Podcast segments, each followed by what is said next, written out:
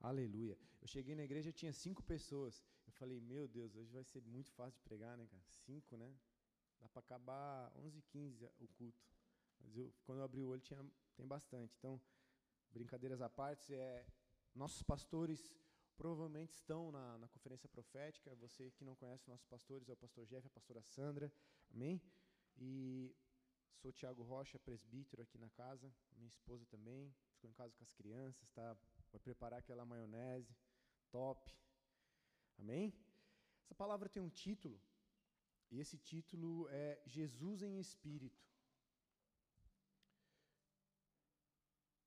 Jesus ele veio fazer uma divisão entre o Antigo e o Novo Testamento. Jesus ele veio estabelecer algo novo. Jesus ele veio cumprir muitas promessas. Jesus ele veio fazer na terra o que homens nunca conseguiram, desde Adão até o último de nós. E eu quero trazer uma introdução rápida, rápida para você.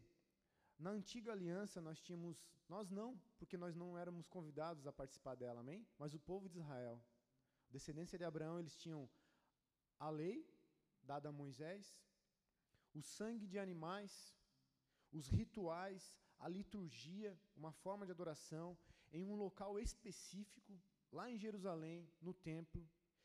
Eles, para se chegar a Deus, eles tinham que ofertar, ou alguém ofertar por eles, o sacrifício de um animal, de um cordeiro, de, um, de uma pomba, de um outro animal, depende da sua condição social.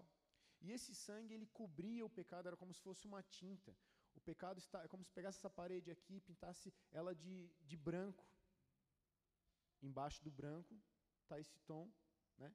E o, sangue dos animais, ele fazia isso na nossa vida, ele cobria. O pecado continuava ali. Ele não tinha o poder de tirar o pecado. Ele não tinha o poder de anular o poder do pecado. Ele não tinha o poder de nos dar um autocontrole, um domínio próprio, um, um, uma renúncia, algo que nos fizesse não pecar de novo. Amém? Vocês estão aqui?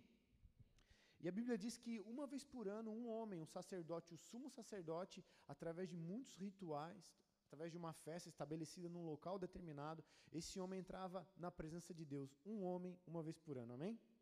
Vamos ver o que aconteceu na nova aliança? Na nossa aliança, na nova aliança em Jesus Cristo, no Novo Testamento, nós temos a palavra, nós temos o sangue de Jesus Cristo, que já não cobre só o pecado, ele realmente ele purifica. Uma criança ela nasce pura, branca, e o sangue de Jesus tem o poder de fazer isso na nossa consciência e aos olhos de Deus. O sangue de Jesus não é aquele sangue, não é uma tinta que cobre as falhas. Ele vem e retira, ele vem e apaga, ele vem e purifica, ele nos qualifica para ter um relacionamento com Deus. Amém?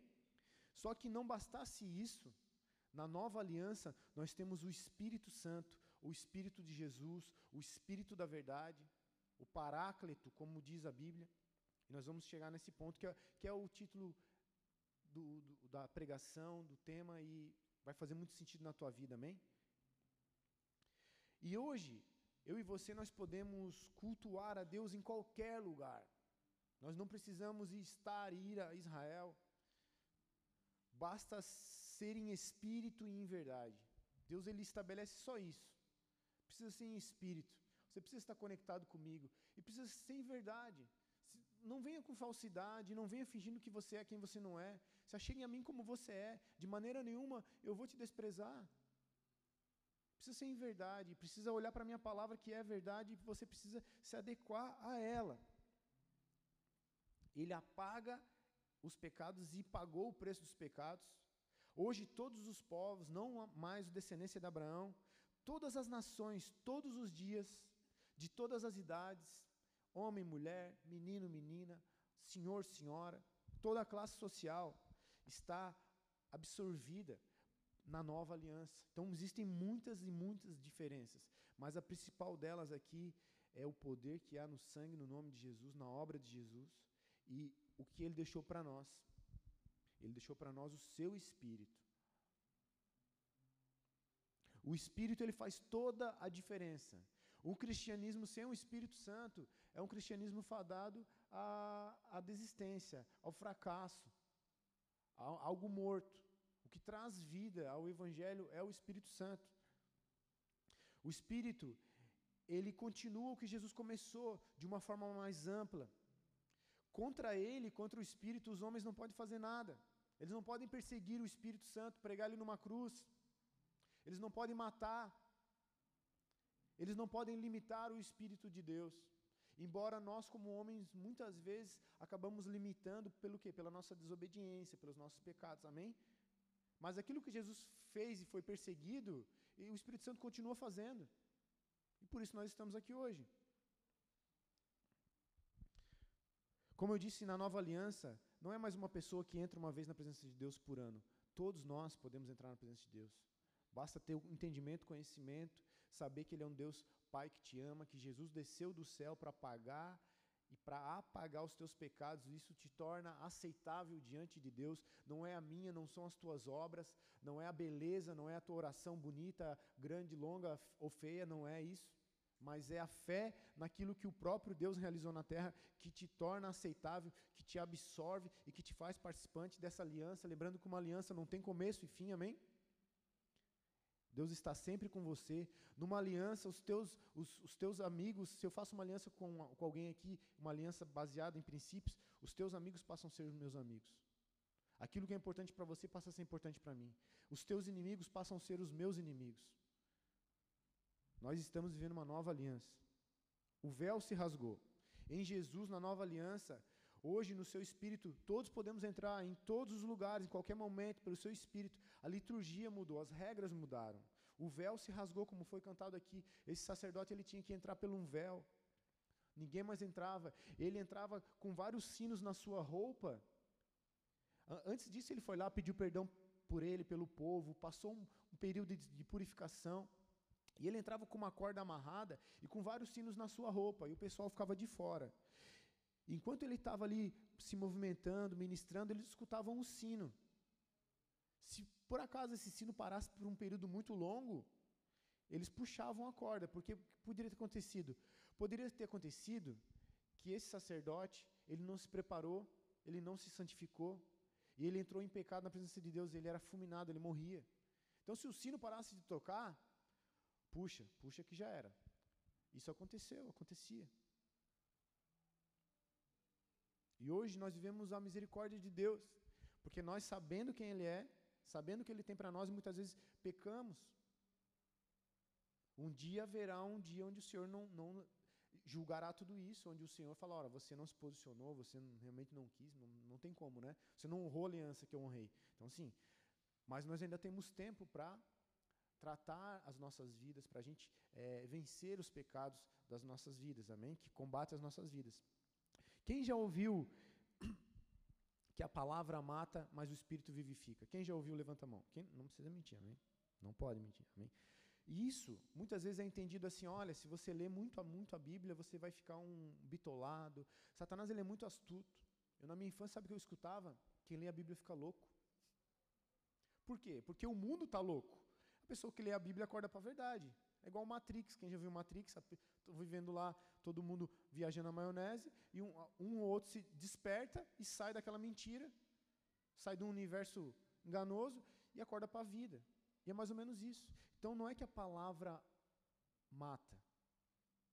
Quando ele está dizendo que a palavra mata, é que no Antigo Testamento, na Antiga Aliança, quem pecasse estava sujeito a uma morte na hora, era julgado, podia ser apedrejado, podia ser enforcado, podia, podia ter sido ter, ter, ser feito várias coisas. Eu não vou entrar nesses detalhes aqui para não errar com vocês. Mas naquele período, pegou no adultério, pode matar. Se levantou contra pai e mãe, fez mal para pai e mãe, pode matar. Era juízo na hora. Então a palavra mata. O ministério do Antigo Testamento, ele, ele deixava claro, é a morte, filho. Não tem brincadeira para ver se o povo tinha um pouco de respeito e medo, porque eles saíram de um povo que fazia de tudo e Deus queria fazer algo novo. Amém? Mas no Novo Testamento o Espírito vivifica, porque você tem a palavra escrita e você aprende com ela, você não precisa ser morto para aprender. O Senhor te dá a chance de Ele mesmo habitando em você, fazendo você viver algo pessoal com Ele, ao ponto de você fazer as escolhas corretas. Você não precisa, no Antigo Testamento, ver o teu vizinho ser morto a pedrada e falar: Meu Deus, eu nunca vou trair a minha esposa. Meu Deus, eu nunca vou chutar o meu pai. Eu nunca vou xingar o meu pai porque eu não quero que aconteça isso comigo. No Novo Testamento você lê e o Espírito Santo te convence, filho. Isso era passado, que eu tenho para você algo novo. Amém? Quem está com sono? Todos, né? Por favor, me ajuda, né? É difícil para a gente. Então agora a gente vai entrar na palavra, ok? Ezequiel 36, 25 ao 27. Ezequiel 36, 25 ao 27. Em vários momentos, isso que eu contei aqui agora, em vários momentos Deus avisou: olha, isso vai parar, isso vai mudar, eu vou trazer algo novo, eu vou estabelecer algo novo. O meu servo, o meu ungido, o meu rei, ele vai vir na terra, ele vai fazer algo novo. Olha o que diz aqui. Eu estou na NA, acompanha comigo aqui. 25, isso aí. Então aspergirei água sobre vocês, e vocês ficarão purificados. Eu os purificarei de todas as suas impurezas e de todos os seus ídolos. As pessoas adoravam várias coisas e não a Deus, né? A purificação aqui vem pela palavra, Jesus fala isso, né? E pelo poder do Espírito Santo, amém? Cada vez que você se expõe a um culto, a uma palavra, a um louvor, o Espírito Santo vem e te lava, vem e te lava. Olha aqui a promessa: Eu lhes darei um coração novo e porei dentro de vocês um espírito novo. Tirarei de vocês o coração de pedra e lhes darei um coração de carne. Porei dentro de vocês o meu espírito e farei com que vocês andem nos meus estatutos e guardem e observem os meus juízos. Então ele diz aqui o que ele vai fazer, ele vai purificar, ele vai nos purificar, né? Quem já viu filmes de rei, coisas do tipo, se o rei chama alguém para a presença dele, por algum motivo, essa pessoa precisa passar por um banho, ela recebe vestes novas, ela não, o cara está lá na guerra, lá cheio de sangue, ou o cara está com uma roupa inadequada, o próprio rei não, primeiro banhem ele, lavem ele, perfumem ele e tragam ele com as roupas adequadas à minha presença. Então é o próprio Deus que nos adequa. É a própria obra do Espírito Santo que nos adequa. E não só nos adequa, como, como nos atrai para a presença de Deus. Quantas vezes você não quer orar, mas você está ali angustiado, sabe? Ah, não tô... E até que você vai, vai e ora. É o Senhor que te traz. E ele promete que tiraria o coração de pedra. O coração de pedra fala disso que eu falei agora. A, a, antiga aliança, ela se iniciou, se estabeleceu quando Moisés subiu no monte e recebeu da parte de Deus uma pedra escrita pelo dedo de Deus com dez mandamentos. Então, olha só, eu vou tirar de vocês esse coração de pedra. A minha aliança com você não vai, não vai mais estar estabelecida naquilo que foi no passado. Eu colocarei dentro de vocês um coração de carne, um coração vivo, um coração sensível. E eu, olha que precioso, gente. Eu porei dentro de vocês o meu espírito. E eu farei com que vocês andem nos meus estatutos e guardem e observem os meus juízos. Quando você se achega ao Senhor, Ele mesmo começa a fazer você querer fazer as coisas certas. Quando você se achega ao Senhor e lê a Bíblia, sem o Espírito Santo você lê a Bíblia assim, caramba, que loucura é essa? Que, ninguém, não tem como entender isso aqui. Nossa, isso aqui é muito forte, isso aqui não é, ah, isso aqui é impossível. Mas quando você lê a Bíblia aliançado com Jesus e você tem o Espírito Santo, o Espírito Santo fala assim: tá vendo, filho? Isso é para você, eu consigo fazer isso com você. Sabe por que você está sofrendo? Porque você não consegue fazer coisas desse tipo. Mas eu estou com você. Eu te perdoo e eu vou te ajudar. Eu vou fazer você andar. Andar significa atitudes. O rumo que a nossa vida está indo. Às vezes você está andando para o lado errado. Às vezes você está andando da forma certa. Às vezes você está andando no caminho que só te faz mal. E o Senhor está dizendo: Olha, eu vou te fazer andar nos meus estatutos, naquilo que te faz bem. As leis do Senhor, elas não são para favorecer a Deus, elas são para favorecer o homem. Elas são para gerar no homem um caráter que ele mesmo não sofra lá no futuro. Porque tem aquele velho ditado, né? Mas eu não faço mal para ninguém, eu não, fu eu, não, eu não mato, eu não roubo. Ok, mas o tanto de coisa que a gente faz para a gente ou para a família da gente, que no final quem quebra a cara somos nós, ou os nossos familiares, os nossos filhos acabam tendo que resolver problemas que os pais não conseguiram. A palavra de Deus é para nós, é para o nosso bem, para o bem dos nossos filhos. Amém? Então houve uma promessa, ok? Essa promessa aqui foi 700 anos antes de Jesus vir na terra. O povo estava preso no cativeiro da Babilônia. E Deus fala com Ezequiel: Olha, Ezequiel, eu sei que você está aí preso, olha, o povo tem um tempão, mas olha só, calma, eu tenho uma promessa, eu vou cumprir. Eu vou tirar de vocês o coração de pedra, eu vou dar para vocês um espírito novo, eu vou colocar o meu espírito dentro de vocês e vou fazer com que vocês andem. É um processo milagroso, gente. Isso aqui não é, é para qualquer um, ninguém consegue fazer isso. Pode botar um chip aí no teu cérebro, que é a coisa que estão planejando para o futuro, e você vai talvez conseguir consultar o Google com o teu óculos, não sei. O homem faz planos, né? Amados, mas o que o Senhor está dizendo aqui é o maior milagre do mundo. Às vezes a gente quer ser curado de doenças, ou quer um emprego, quer um filho, ou quer coisa. E o Senhor é tão bom que Ele nos abençoou com muitas e muitas coisas. Mas o maior milagre eu e você, pecador, tudo errado, buscar e Deus fazer isso na gente. Tirar esse coração duro, coração orgulhoso, soberbo, um, um coração que só pensa em si mesmo, um coração que só quer ter as suas vantagens e ter o espírito novo, uma vida nova dentro de si. E não só um espírito novo, mas o próprio Pai vem habitar em você, gerando em você uma natureza divina, um DNA que vem do céu. Amém? Então ele prometeu. Ok? Vamos ler aqui em João 1, no versículo 10 ao 12. Evangelho de João, capítulo 1, versículo 10 ao 12. Aqui, João, discípulo, é um dos livros que mais fala do Espírito Santo. Se você quer conhecer um pouco do Espírito Santo, que é a, a mensagem de hoje está baseada nesse, nesse livro. É um evangelho muito diferente dos demais. A Bíblia conta que João era aquele que estava com Jesus em tudo. Ele tinha um, um, amor por Jesus que os outros não demonstravam. A Bíblia conta que todos os onze, dez, né, porque um já tinha é, traído Jesus e correu para se matar, mas os dez correram quando viram Jesus ser preso. Vazaram. João não. João entrou lá no meio do julgamento, acompanhou Jesus em todos os momentos, foi com ele para a cruz. Um nível maior de, de, de, de entrega e de busca nos levará a um nível maior de compreensão, de amor, de relacionamento, de bênçãos também. E João ele escreve coisas extraordinárias. Olha o que ele escreve no, nesse versículo 10. Está falando de Jesus, o Verbo, né? O Verbo estava no mundo e o mundo foi feito por meio dele, mas o mundo não o conheceu. Ele veio para o que era seu e os seus não o receberam. Lembra que eu acima eu contei uma promessa de Ezequiel? Deus prometeu e Jesus veio cumprir. Deus prometeu para o seu povo e Jesus veio fazer o que tinha prometido.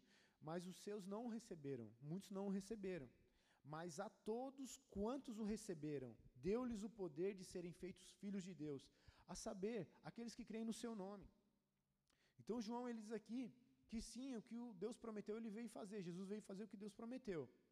Tirar o coração de pedra, dar um coração novo, vivo, colocar um espírito novo, dar uma vida nova, e não só isso, mas estabelecer dentro do homem o depósito da presença de Deus. O templo foi destruído. Jesus falou: Olha, eu vou destruir esse templo em três dias e vou reconstruir ele. Eu vou destruir e vou reconstruir em três dias. Você e eu somos o templo. Lembra que eu falei que a adoração era em Jerusalém, num lugar certinho, lá, lá, lá. Não, agora eu e você somos o templo. Jesus ele multiplicou, ele dividiu, todo mundo pode ser templo. Para que você possa morar no céu, você precisa ser o templo, porque é no templo que há mudança, no templo que há verdade. Mas a todos quantos o receberam, deu-lhes, ó, Deus ele nos presenteou com o poder de ser de serem feitos filhos de Deus. Se você reparar ali, deu-lhes o poder. Em outras palavras, está aqui dunamis, é, o direito. Deus deu algo para você e para mim. Olha aqui para mim. Deus deu algo para você e para mim, por você ter crido em Jesus. Que Ele opera em mim e você, nos fazendo filhos de Deus. É um processo contínuo. Contínuo. Ah, eu recebi um toque de Deus, eu me tornei filho de Deus. Você, a criança ela não nasce adulta, amém? A criança ela nasce mamando, precisando de colo, precisando de fralda. Então Deus ele gera aos poucos em nós uma maturidade de filho. Hoje eu tenho 19 anos de evangelho. Dia 23 de setembro faz, fez 19 anos que eu aceitei Jesus numa igreja. Falei, Jesus, eu ouvi, eu quero para mim, é isso que eu preciso. E eu sou, entre né, em certos modos ainda, imaturo. Eu estou numa. Todos nós estamos num constante crescimento na presença de Deus. Já me afastei de Deus, já decepcionei a Deus. Meu Deus, eu não mereço estar aqui pregando, eu sei disso. Mas o Senhor, Ele é bondoso, Ele tem propósito para a vida das pessoas. Então, esse processo de tá, tá num, eu não vou querer falar aqui, mas ele está em serem feitos. A Bíblia ela trabalha com verbos. Serem, ele está aqui tipo como se fosse algo contínuo. A gente está sempre sendo formado um filho melhor. Se um filho sai da casa do pai e some, ele perde o privilégio de aprender com o pai, ele perde o privilégio de ver o que o pai está fazendo. Então, eu e você, nós temos esse direito, esse poder, por ter crido em Jesus, Jesus Cristo, amém? A Bíblia chama o Espírito Santo de Paráclito.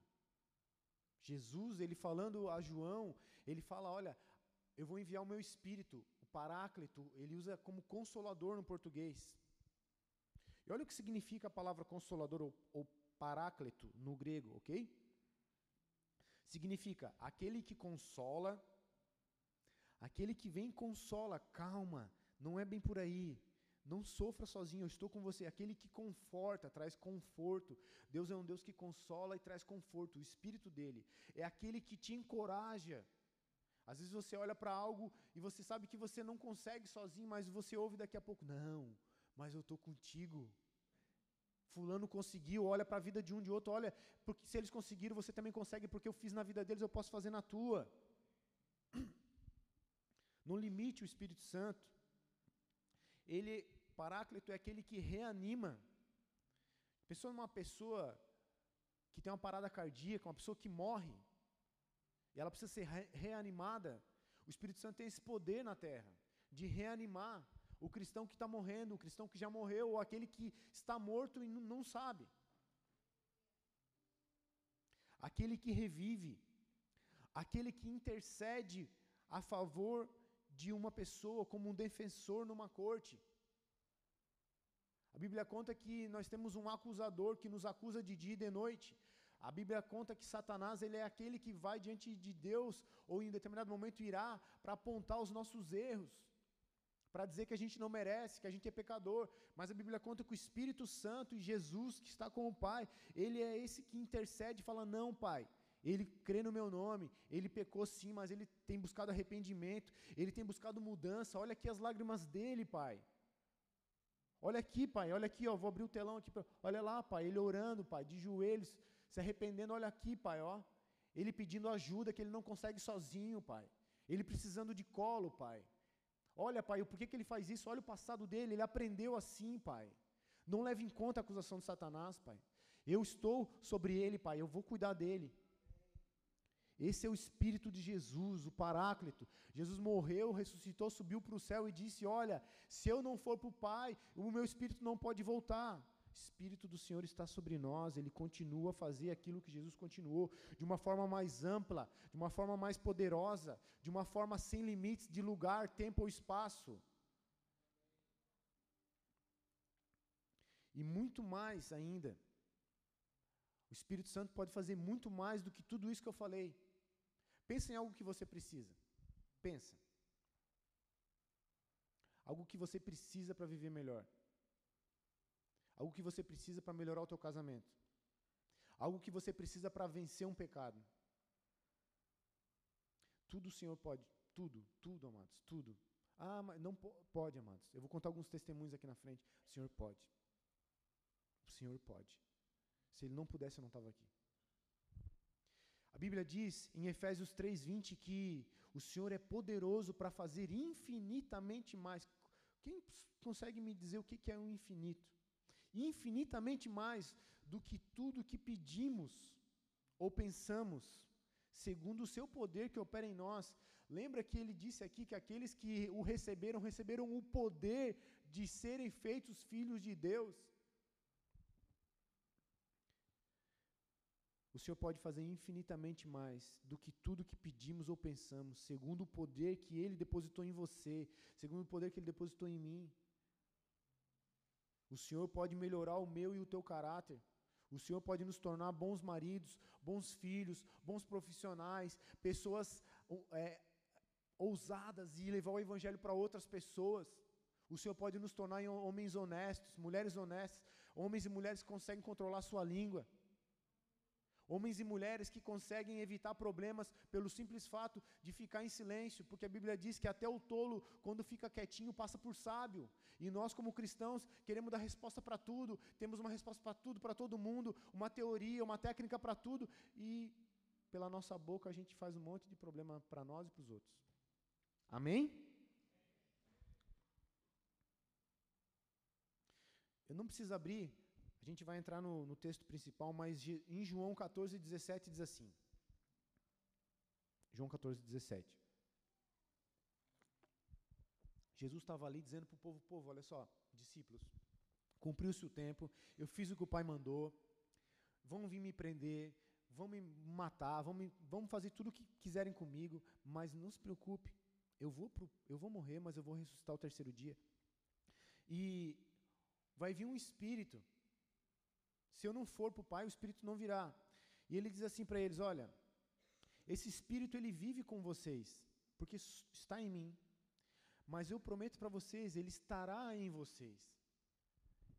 Aquele Jesus que pisou na terra, o Espírito que está nele e conviveu com os discípulos, os discípulos seguiam, admiravam, viam Jesus fazer coisas por causa do Espírito Santo, que agia na vida deles.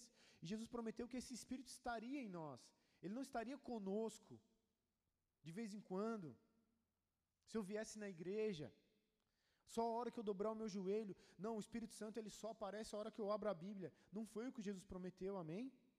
A Bíblia diz que aquele que recebeu Jesus recebe o seu Espírito. E embora, poxa Tiago, mas parece, falando assim parece que eu não vou ter problema nenhum mais na minha vida. Não foi o que Jesus prometeu também. Mas ele prometeu que ele estaria com você. No mundo você vai ter aflições, mas tenha bom ânimo. Eu estarei com vocês e eu venci o mundo. João 15, 26. A Bíblia diz que o Espírito Santo, ele testemunhará a meu, a meu respeito, Jesus falando dele. Se você está aqui hoje e você creu em algo de Jesus, o que te contaram, o que você está ouvindo, é porque o Espírito Santo está testemunhando para você, está convencendo. Não são apenas as minhas palavras. Não são as luzes, o, o jeito que a igreja é, a prancha. Eu criei em Jesus por causa que a prancha lá naquela não, é, não tem nada a ver com isso. O Espírito Santo faz uma obra ativa, ativa. Deus ele é um Deus presente e ativo. Amém? A Bíblia diz que ele nos tiraria dúvidas.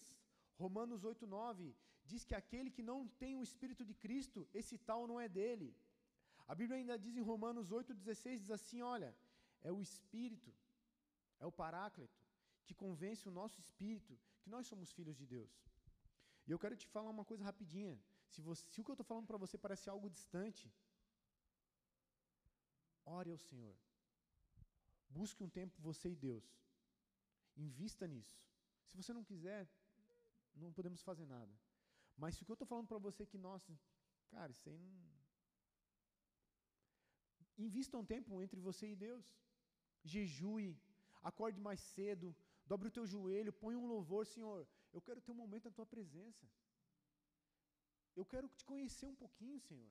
Eu quero sentir, eu quero saber, fala comigo, me visita aqui na minha oração.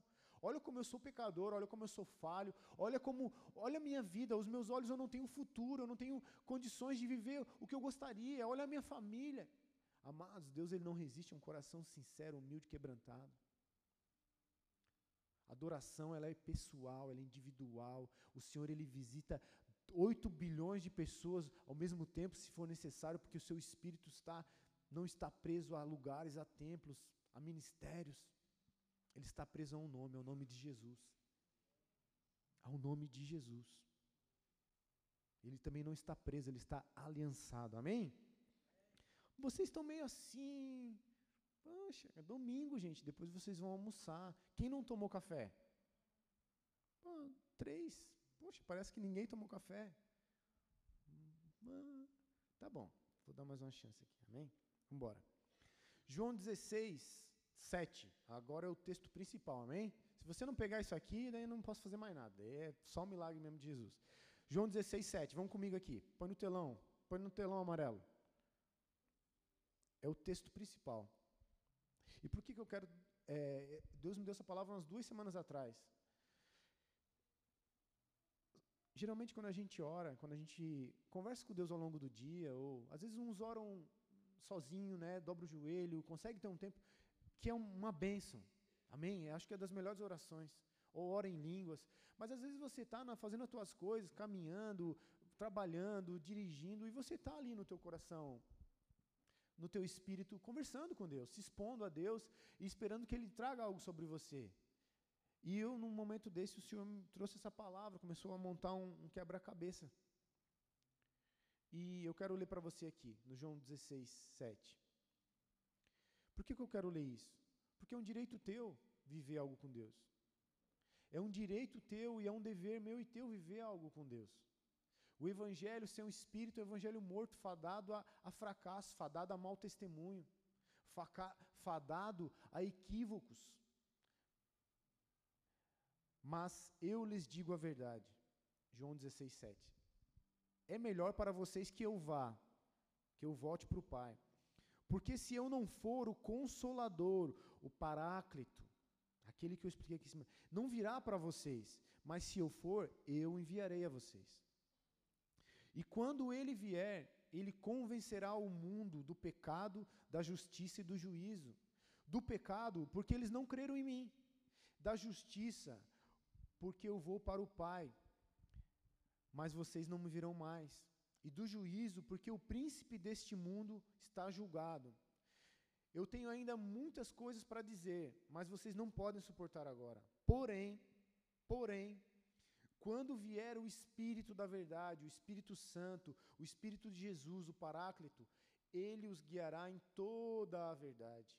E ele não falará de si mesmo, mas dirá tudo o que ouvir e anunciará a vocês, coisas que estão para acontecer, e ele me glorificará, porque vai receber do que é meu e anunciará a vocês. Amém? Então esse texto aqui, Jesus ele deixa claro, olha gente, eu tenho um tempo para cumprir na terra, eu preciso voltar para que a obra continue. Não é porque eu estou voltando para o Pai que a obra vai findar, pelo contrário. Eu estou hoje com vocês, e amanhã eu estarei em vocês, e o negócio vai se multiplicar de um jeito que vai tomar o mundo inteiro. Então não me limitem. Se eu não for o consolador, o paráclito, aquele que te trouxe para a igreja, aquele que te fez crer em Jesus, aquele que me libertou da maconha, da cocaína, do álcool, da depressão, da vontade de me suicidar. Esse aí, o Paráclito. Se Jesus não fosse, ele não viria para você e para mim. Mas se eu for, eu enviarei a vocês. E quando ele vier, convencerá o mundo do pecado, da justiça e do juízo. Ele já veio ou não veio? Não veio? Quem acha que o Espírito Santo já veio? O Espírito Santo já veio, igreja. O Espírito Santo já veio lá no Pentecostes. E por isso que nós somos uma igreja pentecostal, porque nós cremos que ele veio e que ele continua vindo sobre todos que se achegarem a ele e crerem. Não é um privilégio de uns não é só para o povo de Israel, não é só para pastores, são para todos que se achegam, a promessa é para todos, para os que estão perto, para os que estão longe, para os que estão em alguma outra religião ou para aqueles que não querem saber de religião. O Senhor ele tem propósito sobre todos. O Jesus falou que o fim dos tempos não se dará enquanto ele não pregar esse evangelho para todos. Olha, todos vocês, quem quiser vem, porque a porta está fechando. Quem quiser vem, não tem pai, vem que eu sou teu pai e ele convencerá o mundo do pecado, da justiça e do juízo. Então, um dos papéis do Espírito Santo, além de ele te gerar em Deus, além de ele me gerar em Deus, além de ele nos adotar, nos dar um coração novo, um espírito novo, ele, é, ele, o papel dele é nos convencer, convencer o mundo. Nós éramos do mundo, nós não conhecíamos o Senhor. Ele nos convence do pecado, do que é certo, do que é errado. O pai é aquele que mostra, filho, isso aí está errado, cara. Sai disso aí, velho. Sai disso aí. Olha só. Está errado? Ah, você entendeu. Então, olha só, vou te, vou te convencer também da justiça. O jeito certo é esse. E se você não fizer do jeito certo, esse aqui é o juízo, ou seja, o prejuízo, amém? Então ele convenceu o homem do pecado. Isso aqui está errado, para de fazer isso. Ah, é, é verdade, senhor. Não me sinto bem fazendo isso, isso é pecado. Amém? E agora, Pai? Agora, vem aqui que eu vou te mostrar o jeito certo. Esse aqui é a justiça. Ó. A minha justiça é essa, que você tem que fazer as coisas assim. Ame a mim acima de todas as coisas e ao próximo como a ti mesmo. Tá, Deus, e se eu não fizer o que é certo? Aí vem o juízo. Aí você vai ter um prejuízo. Então o Espírito Santo ele nos mostra esses três pontos. Você está errado, esse é o jeito certo, e se você não quiser fazer o jeito certo, haverá um julgamento. Se você for falar com uma pessoa que está na rua aí, com a grande maioria, falar, ó, oh, existe céu, existe inferno, todo mundo vai falar, ah, não, céu sim, pô, inferno não, né? Inferno não, né? História essa de inferno, né? O inferno está aí, ó, com os seus soldados fazendo o que quer em vários lugares, acabando com pessoas, com famílias. A Bíblia diz que a gente não, não vê as coisas, mas a gente pelo menos vê as obras. E Jesus falava para o povo: olha, vocês não creem em mim, mas olha as obras que eu estou fazendo. Quem pode fazer isso se não é Deus? E o que, o que a gente vê o inferno fazer aí na rua? Muitos dizem assim: ah, não, o inferno é aqui. Não, o inferno não é aqui, tá, igreja? O inferno ele sobe com os seus anjos caídos para fazer o que ele gosta aqui sobre a vida daqueles que ainda não ouviram, sobre a vida daqueles que não entendem e sobre a vida daqueles que ouviram, entenderam, mas por algum motivo não querem. OK? No 9 ele diz assim, olha: do pecado, porque não creram em mim, da justiça, porque eu vou para o Pai e vocês não me verão mais, vocês estão justificados. Eu já estabeleci uma justiça. Do juízo, porque o príncipe deste mundo está julgado. O príncipe deste mundo é aquele anjo caído chamado Lúcifer. Como diz naquela música, o anjo que caiu do céu. Né? Vários louvores a esse essa Satanás, né? Ele foi julgado. Satanás foi julgado. Eu e você ainda não, amém? Satanás foi julgado. Você sabe aquela velha história? Tudo bom? Só te ver agora. É, sabe aquela velha história? O, o, cara que caiu na piscina, a piscina está gelada e a galera está de fora assim, ei, tá frio? Não, tá de boa, vem aqui. Não, não vou, não vou aí não. Ah, então só me dá uma mãozinha aqui para me, me tirar a hora que a pessoa pega na mão, a pessoa puxa. É mais ou menos isso que Satanás quer fazer com a gente. Ele se ferrou, ele se deu mal, porque se levantou contra Deus, e ele quer que o povo, que os homens se levantem contra Deus, que os homens caiam na, na armadilha dele. Ele joga a casca de banana toda hora no teu caminho. Toda hora. E é a palavra, é o Espírito que vai te fazer assim, ó, oh, tá vendo a casca ali? Não, não vai por aí. Tem uma casca de banana do inferno ali, ó. E no 12. Tenho ainda muitas coisas para dizer para vocês, mas vocês não podem suportar agora. Lembra que eu falei quando o Espírito Santo gera a gente, quando a gente nasce de novo? A gente é uma criança no mundo espiritual. A gente não aprende tudo na hora. Uma criança ela não sabe dirigir, uma criança ela não sabe dialogar, ela não sabe dividir. Existe uma natureza. E Deus ele está dizendo aqui, Jesus está dizendo que o Espírito Santo ele vai aos poucos no, dosando, fracionadamente aquilo que você precisa em cada momento da tua vida, em cada ponto da tua vida. O Espírito Santo ele nunca chega antes ou depois, ele está no momento certo fazendo o que tem que ser feito. O problema é que a gente não, não, não ouve, não obedece ou não acredita. Em cada fase da, da, do, desenvolvimento do Filho de Deus, o Espírito Santo está ali. Né? Quando a gente é bebê, a gente só chora, só reclama, só pede, eu quero, eu quero, estou com fome. É, mamar, mamar, mamar, mamar, mamar. Chega uma hora que você já está mais forte, que você pode comer um alimento, que você pode se levantar e ir lá pegar a comida, na, a fruta na fruteira. Você começa a abrir a geladeira e, e pegar o que você precisa comer. Chega um tempo, eu tenho dois filhos, um de quatro, um de seis. Eu vou cozinhar, fazer qualquer coisa, meu pequeno ele puxa a cadeira. Ele quer ficar assim no fogão, vendo o que, que, que a gente está fazendo. Ele já vai na fruteira, ele já abre o armário, ele já pega o que ele quer. Mas cozinhar ele ainda não pode, ele não tem nem altura para isso. É perigoso. Mas no tempo a gente já dá umas dicas, ensina, mas no tempo certo eu vou, agora é tua vez, vai lá. Opa, opa, vai se queimar, peraí. Não, não, aqui ó, menos gás. Opa, cuidado que a, a panela está quente. Ó, põe o primeiro o azeitinho, depois a cebolinha, o alho, tá? Deixa refogar um pouco. E aí você vai por aí, beleza? O Espírito Santo é assim, amados. Ah, Tiago, você está brincadeira, você não acredita em você. Acredite em mim, amados. O Espírito Santo ensina. Cada fase da tua vida, cada fase da tua vida, o Espírito Santo está disposto a te ensinar. O Espírito Santo está disposto a te fazer um marido melhor, a te fazer uma esposa melhor. O Espírito Santo está disposto a te fazer concluir uma faculdade ou encarar uma faculdade. O Espírito Santo está disposto a te tornar um bom profissional. Pô, mas o meu trabalho tu não tem noção. É, é, meu chefe é o Satanás em pessoa. Se o Senhor te quiser ali por um tempo, vai ser você ali, amado. Eu passei por isso. Eu não vou começar com testemunhos agora, senão vai, vou me prolongar. Eu vou dar um posso dar um testemunho rapidinho? Ah, deixa, depois eu dou, deixa. Amanhã, amanhã. Ah, ninguém quer ouvir, então deixa. É, brincadeira. Fazer um drama, né? Mas eu trabalhei numa empresa. Vou dar um, um, um, um raio-x da empresa. Era no sexto andar, sala 616, o telefone final 666 e o dono da empresa morava numa casa 66. Isso te diz alguma coisa? Difícil. Difícil. Difícil. E eu fraguei o Espírito Santo me mostrou isso quando eu fui na casa dele um dia, eu vi meia meia, falei, pô, a empresa 600, meu Deus, numerologia do inferno. Mas difícil pra caramba. Mentira sobre mentira, muitas situações, muitas situações difíceis. Vinha renda, vinha, o Senhor me colocou ali. Mas chegou um momento onde eu falei, não, eu preciso mudar o jeito do meu trabalhar, não posso. Empresa corrupta.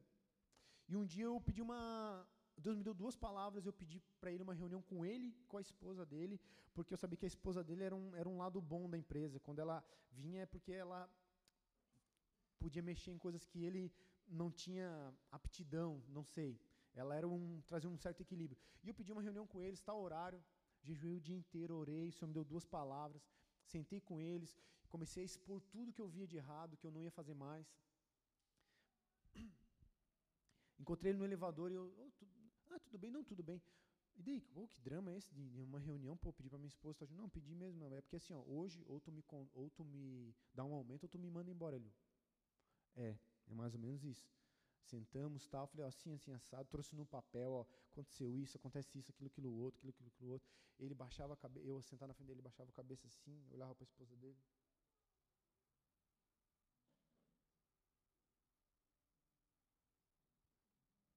eu comecei a falar, olha, Deus me falou que eu preciso, da maneira que eu quero ser tratado, eu preciso tratar os outros, e eu estou aqui por causa disso. Você mente para a gente, você mente e pede para a gente mentir, e isso acabou. E eu estou aqui para te falar a verdade, não estou para te acusar, mas estou para falar a verdade. E outra coisa, Deus me falou assim, ó, que conforme eu trabalho para alguém, eu preciso trabalhar como se fosse para ele. Eu não consigo trabalhar com você nesse formato. Como é que eu vou? A Bíblia diz que você, quando você serve alguém, uma empresa, alguém, você tem que fazer como se você estivesse fazendo ao Senhor, não importa se a pessoa é boa ou má. Então eu estou aqui para te dizer, se você quiser que eu continue, eu vou servir você desse jeito. E, por incrível que pareça, eu saí dali com aumento, ele me agradeceu, a esposa dele perguntou se eu era evangélico, eu falei, sou evangélico. Ficou o meu, o meu, o meu alvará não, o meu currículo subiu aos olhos dele. Porque ele não é envolvido com esse monte de coisa porque ele quis. Foi isso que apresentaram para ele. Não apresentaram talvez o evangelho do amor, do perdão, da mudança, da provisão, do espírito paráclito. E ele me agradeceu, eu cheguei em casa, estou com meu telefone. Cara, estou te ligando para te agradecer de novo pelas tuas palavras. Então, amados, o que eu quero dizer?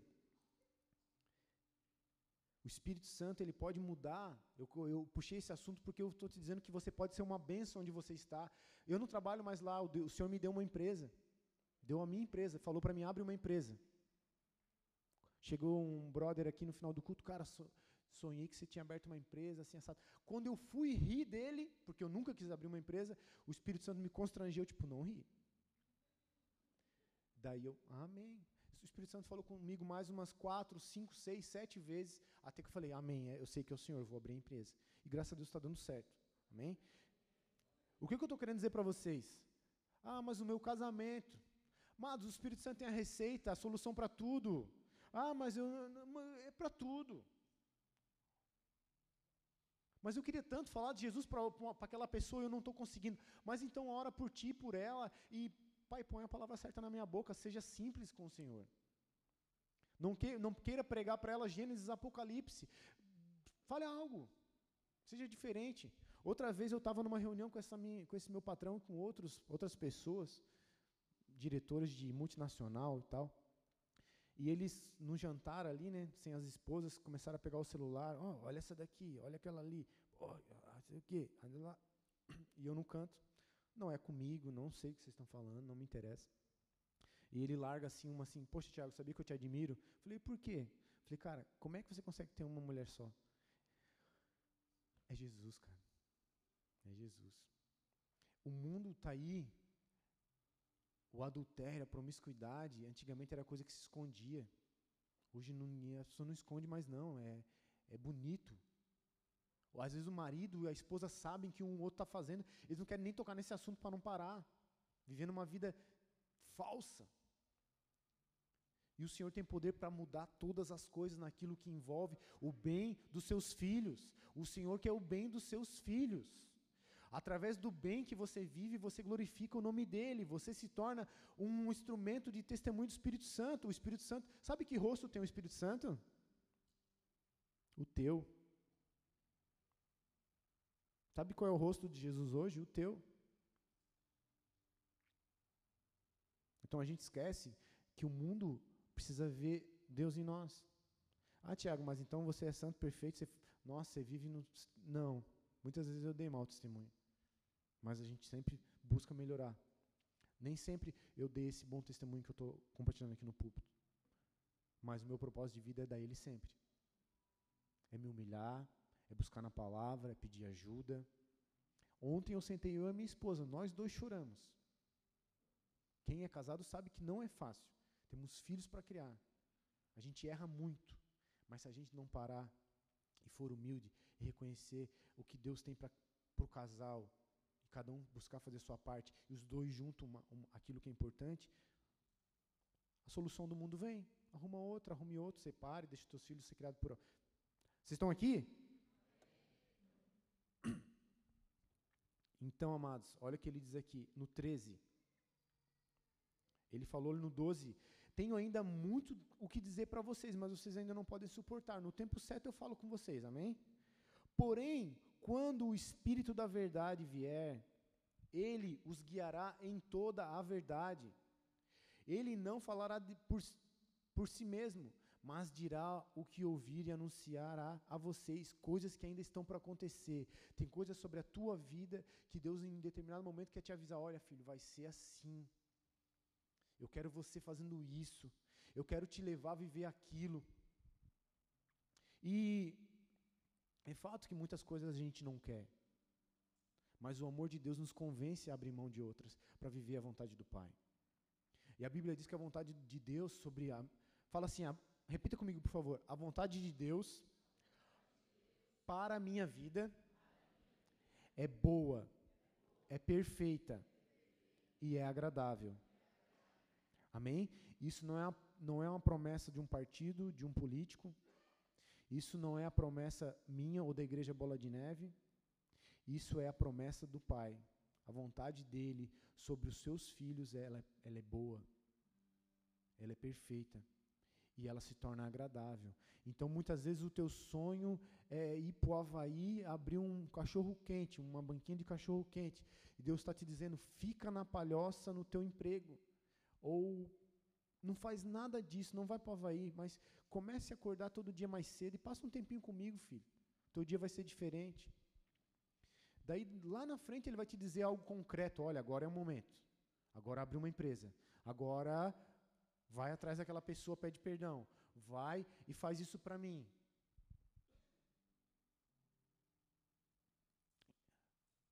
Deus, ele é um Deus profético, ele avisa com antecedência. A Bíblia diz que ele não deixa acontecer nada sem antes avisar, avisar os seus servos, os seus profetas, o povo de Deus, o povo cristão, e isso não é magia, tarologia, astrologia. Isso é o Espírito Santo, o Espírito de Jesus. Ele, é um, ele sempre nos avisa. Se você conhece a Bíblia, você sabe tudo o que está para acontecer. Os tempos são maus. Mas a promessa do Senhor é que no, quando o negócio apertar, Ele tira aqueles que são dele. E daí vem a nossa promoção. E daí sim você vai olhar e falar: caramba, valeu a pena. Valeu a pena escutar aquele dia de manhã, aquele pregador xarope, tentando me, me dar um migué. Valeu a pena chorar, valeu a pena pedir perdão, valeu a pena mudar os meus costumes. Valeu a pena ler a tua palavra, porque ela já não é mais uma palavra que mata, porque agora eu tenho o teu espírito e o teu espírito vivifica e a tua palavra se torna viva em mim. Eu consigo, pela tua palavra e pelo teu espírito, mudar tudo. Mudar o meu destino, mudar a minha carreira, mudar a minha história. Aquilo que eu recebi do meu pai não vai ser o que os meus filhos vão receber de mim. Eu quero contar o testemunho rapidinho aqui. A gente já vai indo para o caminho do final, amém? Coisa muito simples que eu escutei, uma história real. No interior do Paraná, uma senhora ficou viúva, cristã. E ela, quase semi-analfabeta, totalmente dependente do marido, mas ficou viúva com filhos para criar. E, e ela ficou desesperada. E a única coisa que ela sabia fazer, que ela sabia que poderia trazer uma renda, era um doce dela lá, da família, um doce bacana. Só que ela não tinha é, experiência em fazer esse doce. Ela viu pessoas da família fazer. Um período, um tempo atrás, o período de, de a pobreza era, era, era maior, né? a gente sabe disso. E o testemunho dela é que ela orava, ela botava os ingredientes na panela e ela orava, porque o, o segredo do doce era o ponto. E ela ficava orando, Senhor, dá o ponto, Senhor, dá o ponto, dá o ponto, Senhor. Ah, Senhor, não sei, dá o ponto, meu Senhor, meus filhos precisam comer, filho, Pai preciso comprar comida, meus filhos, pai, dá o ponto, pai, chorando, dá o ponto, pai, dá o ponto. O Espírito Santo falava, está no ponto. E o testemunho dessa mulher é que ela aprendeu a, a fazer algo simples, mas dependendo do Espírito Santo. E ela trouxe provisão, Deus trouxe provisão para a casa dela, através da dependência do Espírito Santo. E para tentar ser simples, e não estou querendo te comover, não estou querendo te comover, amém? Mas eu, eu vim de uma família onde não tinha muita expectativa de ter uma família, na verdade. Fui órfão de pai e mãe, perdi três irmãos já, sou mais novo de dez. Histórico de droga, o álcool, vício, pobreza. Pobreza mesmo. Eu lembro, é vergonhoso falar isso, mas eu lembro a minha infância inteira eu ver teias de aranha no, na minha casa. Sabe aquelas casas sem forro, sem porta? E eu, eu, eu, hoje eu me pergunto por que, que um adulto não pegava uma vassoura e passava naquela teia de aranha. Coisas, coisas, tri, coisas tolas, bobas, mas, meu Deus, eu, eu, eu ando na minha casa assim hoje. Deus o livre se tiver uma teia de aranha. Eu cato a vassoura. Eu arranco na hora. Porque não são lembranças boas. E eu vivi um monte de coisas torta, um monte. Conheci droga dentro de casa, experimentei droga dentro de casa. Vi a minha mãe, antes de falecer, três meses se converter. Eu vi uma mãe que eu nunca tinha visto. Eu vi Jesus na vida dela. Eu vi um irmão ser curado de tetraplegia com 16 anos de idade. E eu, sem conhecimento bíblico, ia para o túmulo da minha mãe no cemitério chorar e olhava para a cruz e falava: Deus Senhor, não tinha me apresentado o Evangelho. Se o Senhor curar o meu irmão, eu paro de fumar maconha, eu paro disso, eu paro daquilo. E eu chorava muito naquele lugar e eu saí dali bem, por incrível que pareça. Saía dali consolado. E esse meu irmão foi curado. Embora os médicos achassem que não tinha mais condições, ele foi curado, voltou a andar, teve filhos, hoje ele é pastor. Glória a Deus. Então eu vi, glória a Deus, aleluia, glória a Deus.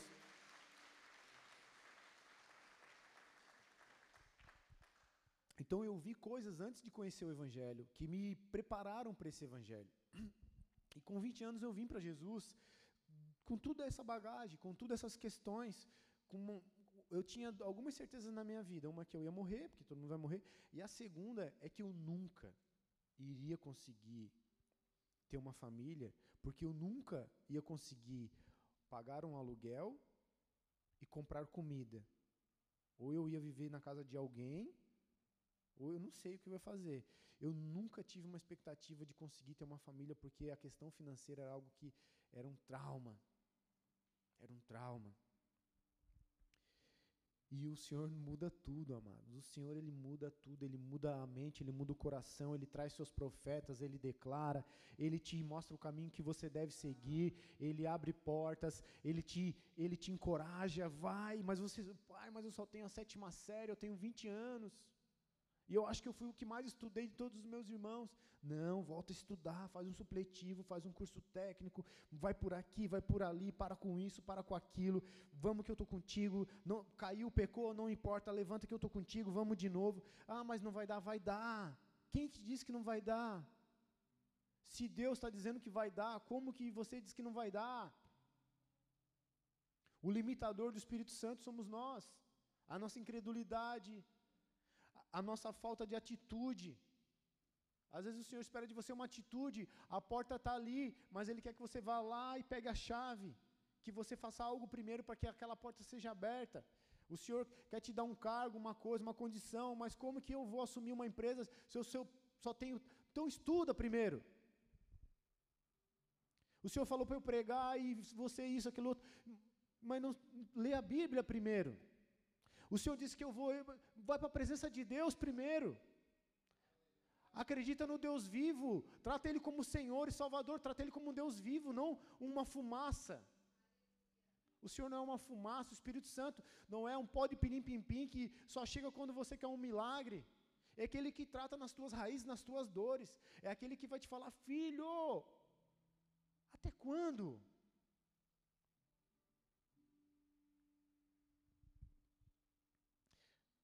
Ele prometeu e ele cumpriu.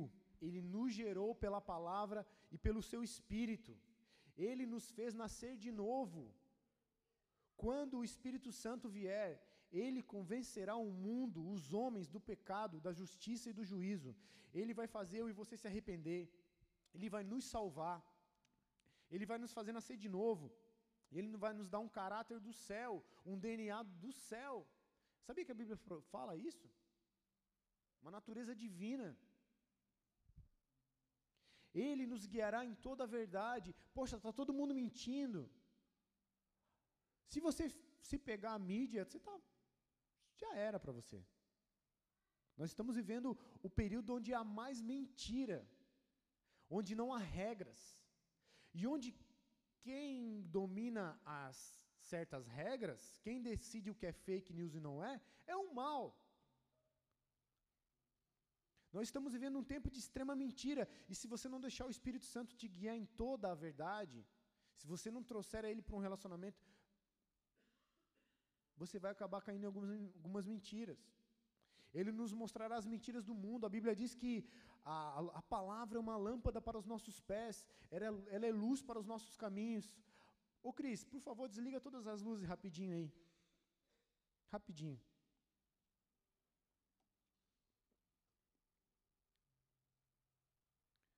Esse buraco aqui, ó, ainda tem luz aqui, mas esse buraco da escada, se você não prestar atenção, você não vê nele, você não vê ele. Se essa luz estiver apagada, você já não vê. E a Bíblia diz que a palavra de Deus é isso. Ela é luz para os nossos caminhos. A gente está indo feliz da vida, achando que está arrombando, achando que vai fazer a melhor coisa da vida, indo para um abismo sem ver. Tem um buraco, tem uma pedra, tem uma serpente, tem um dragão, tem um jacaré ali, e está no escuro, e você acha, você não está vendo. Acende a luz, por favor. Mas quando você se abre para a palavra de Deus, deixa o Espírito Santo te iluminar, você começa a ver o tanto de coisa louca que tem nesse mundo, o tanto de coisa errada. O tanto de coisa que é errada, eles querem te ensinar como certo. O tanto de coisa que eu e você nos tornamos reféns, sem querer, sem saber, sem pedir. Existe um tipo de violência, que é a violência do engano, que a mídia, o governo traz sobre o povo. Eles dizem para você que você tem um problema que você não tem, que você precisa se tratar. E você acredita que você tem um problema que você não tem, e você ainda paga pelo tratamento que você não precisa. Porque você é a mercadoria. Mas não será mais assim, em nome de Jesus. Ele nos mostrará as mentiras do mundo, ele nos dará discernimento, sabedoria, compreensão. Ele nos falará nos fará lembrar de tudo que Jesus nos ensinou, uma memória espiritual. A Bíblia diz que Jesus prometeu isso, olha, quando vier o Espírito Santo, eu vou ensinar vocês daquilo que eu já expliquei para vocês.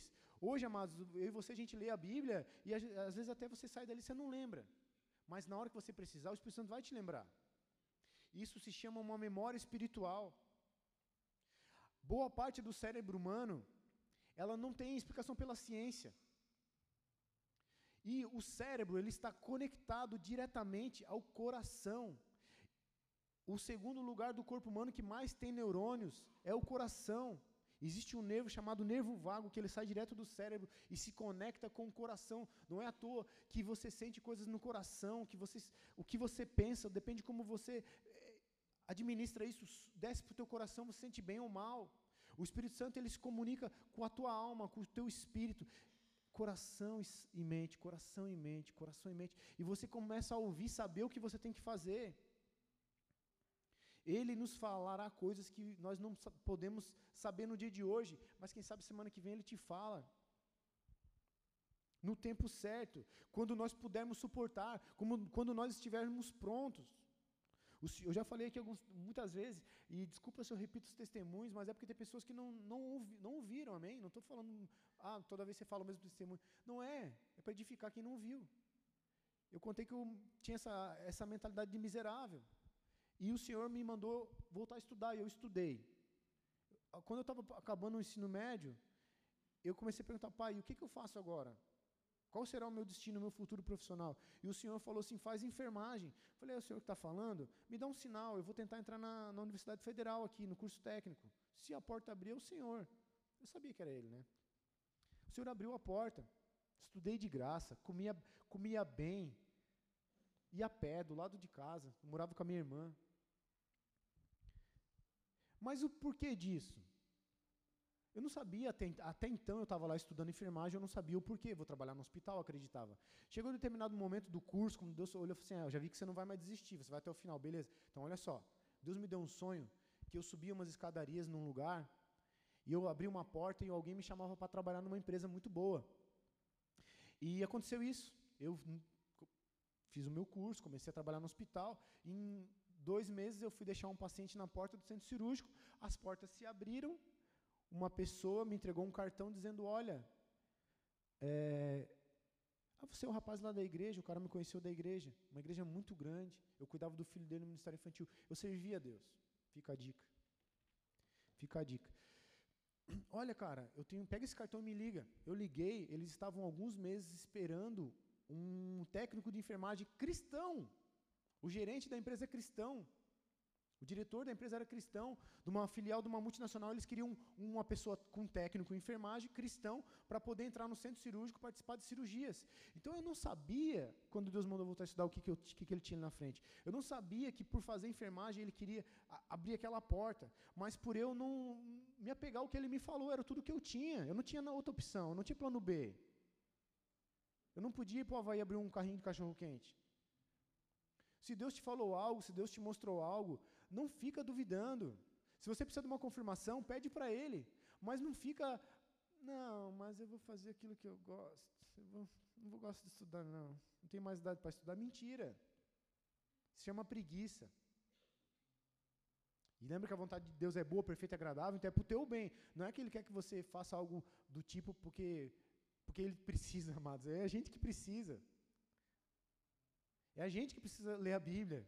É a gente que precisa da oração, porque a oração nos conecta, estimula a fé. A oração permite que os céus é, desçam sobre a tua vida. Não é Deus que precisa da tua oração, é, é você que precisa que Deus responda a tua oração.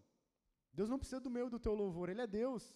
Mas quando eu estou louvando Ele, a minha natureza muda. O culto gera uma cultura. Quando eu encontro um lugar de culto a Deus, quando o meu espírito adora a Deus em verdade e espírito, a minha cultura vai mudando. Os pensamentos saem, desejos somem, é, frustrações vão embora, a coragem vem. Eu já não penso mais do mesmo jeito, eu já não falo mais do mesmo jeito. O culto vem antes da cultura. Amém. Quem pode dar um amém, um glória a Deus? Amém. Aleluia. Jesus é Jesus. Jesus é Jesus na palhoça, nos Estados Unidos, na África. Jesus é Jesus, ele não está preso ao povo de Israel. A antiga aliança a um templo, ele. quatro cantos. E ele alcançou a tua vida, eu acredito nisso. Amém? Último, última passagem que eu quero compartilhar com você, Atos 1, 6 e 8. Atos 1, do 6 ao 8. Quem está bravo comigo, dá uma glória a Deus. Depois a gente conversa. Pô, desculpa. Diz assim Atos 1. Depois que aconteceu tudo isso que a gente já viu, Jesus estava com eles, avisou que ia morrer, ele ressuscitou, esteve com eles por 40 dias. A Bíblia diz que mais de 500 pessoas no mesmo tempo estiveram com Jesus ressuscitado, sem falar nos outros que tiveram seus encontros ali pós-ressurreição. Ele passou 40 dias ensinando o povo e no final ele deu algumas direções. Oh, agora chegou o tempo. Beleza, agora eu vou realmente voltar para o Pai. Vocês não vão me ver mais.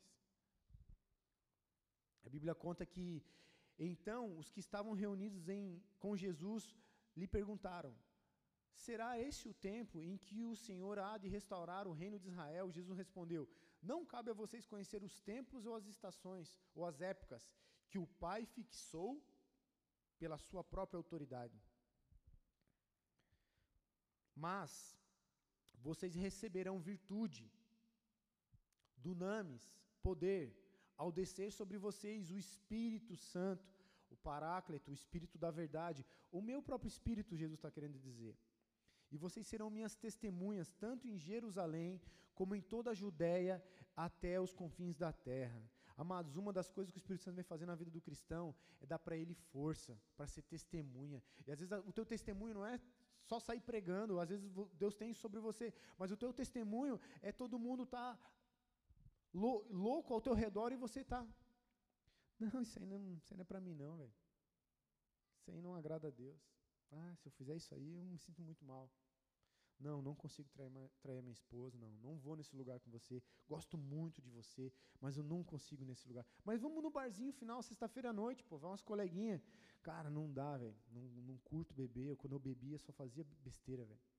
Não, não, não, não vou, meu. Me conheço. Ser testemunha.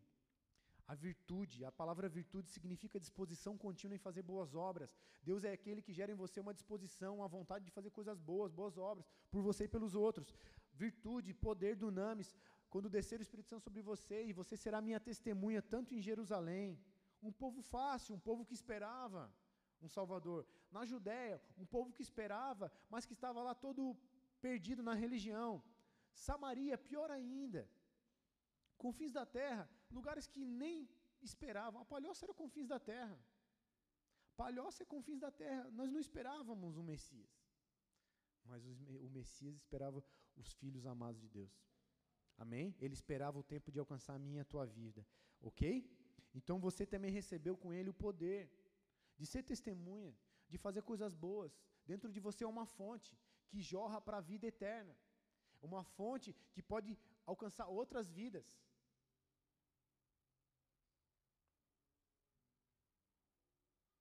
Amém? O Ministério do Louvor pode subir, por favor?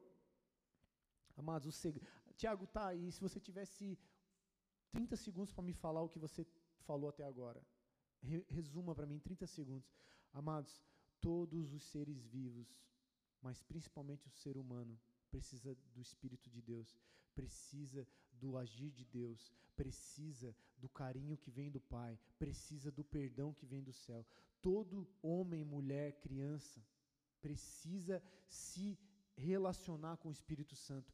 É a única solução que o homem tem, é a única. Jesus fez o que tinha que fazer e falou: Vai lá, Espírito Santo, agora é contigo, eu sei que tu brilha, vai lá. Você tem isso à tua disposição. Não é um privilégio de religião, não é um privilégio de pessoas. Você tem acesso ao Espírito Santo. Você não vive na, na antiga aliança, onde uma pessoa, uma vez por ano, tinha acesso. O Espírito Santo Agora me diz uma coisa: o Espírito Santo tem acesso a você? Você tem acesso ao Espírito Santo? O Espírito Santo tem acesso a você? Nosso desafio hoje é sair daqui, sabe o quê? Cara, eu quero que o Espírito Santo acesse a minha vida. Ele já está em mim. Se ele não está em mim, eu vou pedir para ele entrar hoje. mas eu quero que o Espírito Santo acesse a minha vida e me ensine o caminho que eu devo seguir, me convença de toda a verdade, me convença do que é, do que é errado, me mostre o que é o certo e me, me insista comigo porque haverá um juízo. Eu quero que Ele fale comigo coisas que eu ainda não sei, eu quero que Ele me prepare daquilo que está por vir. Amém? Então eu quero te convidar a ficar de pé. A gente já vai encerrar. Antes de a gente encerrar, a gente sempre faz um convite para as pessoas que nos visitam, para aqueles que estão conosco, mas por algum motivo não fizeram uma entrega total ao Senhor. O Senhor se entregou totalmente por nós. Ele, ele espera que nós nos entregamos a Ele, para que Ele possa fazer o que precisa ser feito em nós. E nós vamos fazer uma oração aqui de entrega, o que eu vou ajudar, convidar você que quer fazer, mas nós vamos tocar um louvor final. Amados, um segundo para o Espírito Santo é muito tempo.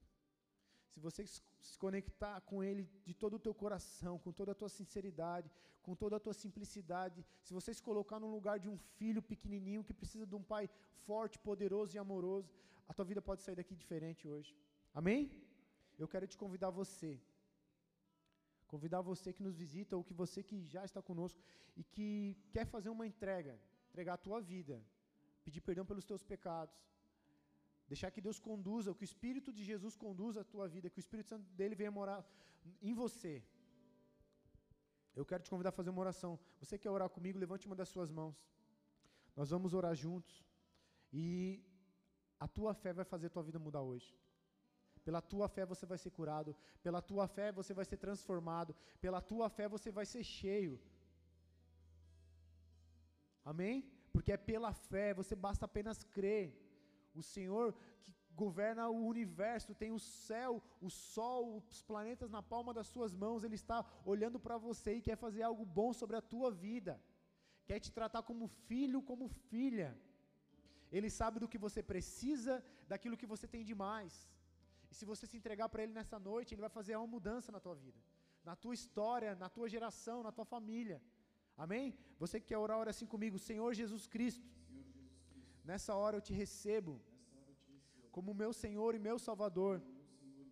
E eu te peço perdão pelos meus pecados. Te peço, me lava no teu sangue, no sangue da nova aliança. Me enche com teu Espírito Santo. Eu também te peço, nessa hora seja quebrada toda e qualquer aliança que eu fiz, consciente ou inconscientemente, com o reino das trevas, com tudo daquilo que me prende e quer me afastar de ti. Nessa hora eu declaro que o teu nome, que o teu sangue é sobre a minha vida. Escreve o meu nome no livro da vida e me enche, me enche, me ensina e me guia através do teu espírito, da tua palavra. Amém. Você que orou, você que orou a primeira vez, o pessoal está aqui na frente, quer pegar o teu contato para te convidar a participar de uma célula.